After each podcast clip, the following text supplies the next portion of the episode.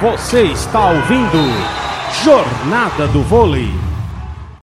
Uma Carol Grossi, Carol Grossi pontuando novamente mais um ponto para a equipe do Pinheiros Ala Martins. É, a Carol Grossi está né, sendo uma das principais jogadoras aí, pontuador do, do Pinheiros, né, conseguindo pontuar bem, deu uma bela diagonal, conseguindo fazer aí um nono ponto da equipe do Pinheiros nesse terceiro set. pontuar 18 a 9. Vantagem e uma grande chance, Marcos Batista, de fechar jogo com a maior diferença no set, né? Nos outros sets 25 a 18, uma grande chance disso acontecer agora. Mudou o set, mas não diminuiu o ritmo. Não, o, o Praia vem até mais forte, né? Acho que veio para decidir mesmo, né? Pra como a gente dar a sopa pro azar, né? Então deve caminhar aí com uma diferença acima de 10 pontos. Mais um ponto para a equipe do Pinheiros, tentando já diminuir a vantagem 18 a 10. Já ali chegando novamente com a Alexia. Alexia pontuar em cima da Anne, 18 que a própria para tentar já diminuir aí a Alexia, jogadora da equipe do Pinheiros, 21 anos, a ponteira da equipe paulista. Vem já tentando chegar, já soltou o braço ali, Angélica, fica no bloqueio, recupera a equipe do Praia com a Cassiele. Rose levanta e manda para fora, pede um desvio na rede a Dani Suco, mas fica ali no na, o ponto para a equipe do Praia, 19 a 10. A Dani até reclamou, né, Alan Martins, mas nada, nada pôde fazer, ponto do Praia.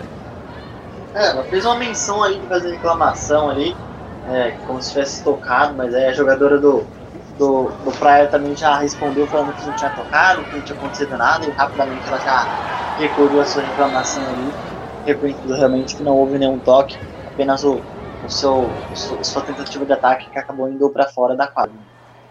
O bloqueio da equipe do Praia, 20 a 10. Tudo dá certo também, né, Bruno? É, rapaz, tudo dava certo, tudo dá certo. Esse bloqueio também é outro exemplo, né, Marcos Batista? Não tinha ninguém, ah, tinha como, gente como em você... todo canto da quadra. Menos ali. Como você citou, o time bom tem que ter sorte também, né? E aí foi um caso.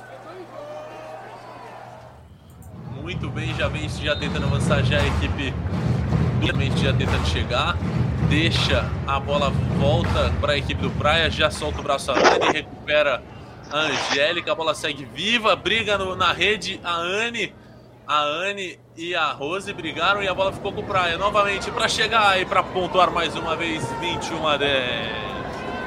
21 a 10, uma briga muito boa ali na rede até chegar a, a Val, né? A Val chegou e falou: Deixa eu acabar com tudo isso. Parou com a brincadeira. A Val pontua 21 a 10, Ana Martins. É, realmente. A Val, Val, vamos decidir, vamos parar de brincar. Acabou soltando o braço ali Alex até tentou pegar na bola, ele tentou é, defender ali, mas não conseguiu, se lamentando ali, mas 12 ponto aí da equipe do Pinheiros que vai se encaminhando aí para conseguir sua primeira vitória em 2022, Bruno.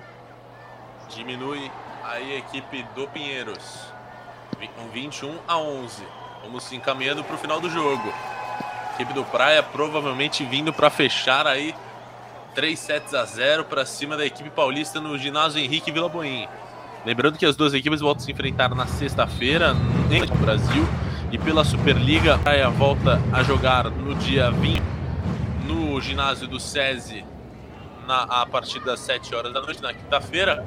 No momento que o Praia amplia novamente a vantagem em 11 pontos, já 22 a 11.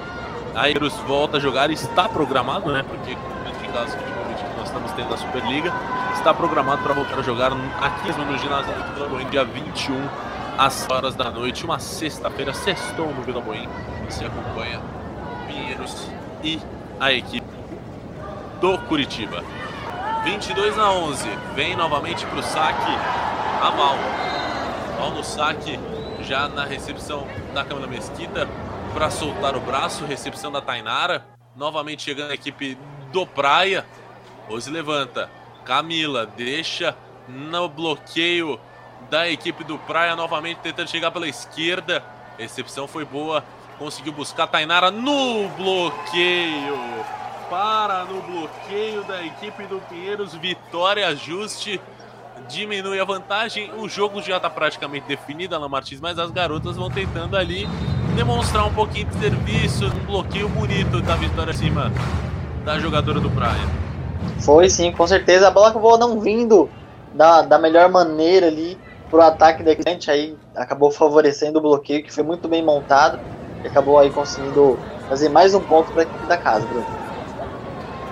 23 a 12, já faz mais um ponto Praia. Mais um ponto aí para a equipe Praia, agora dessa vez Mariane. 23 a 12. Vamos chegando já à reta final do jogo. Muito próximo de fechar a partida, equipe mineira. Já vem para o saque já a Ariane. Ariane no saque, o Paulo Coco muito tranquilo ali na beira da quadra, vendo as horas. Neste exato momento são 22 e 48 Paulo Vai dormir mais cedo. Já vem a equipe do Pinheiros, ou não, ou não vai dormir tão cedo. Camila Mesquita já pontuando 23 a 13. Mais um ponto aí para a equipe do Pinheiros, já tentando diminuir a vantagem. Teve um desvio ali no bloqueio.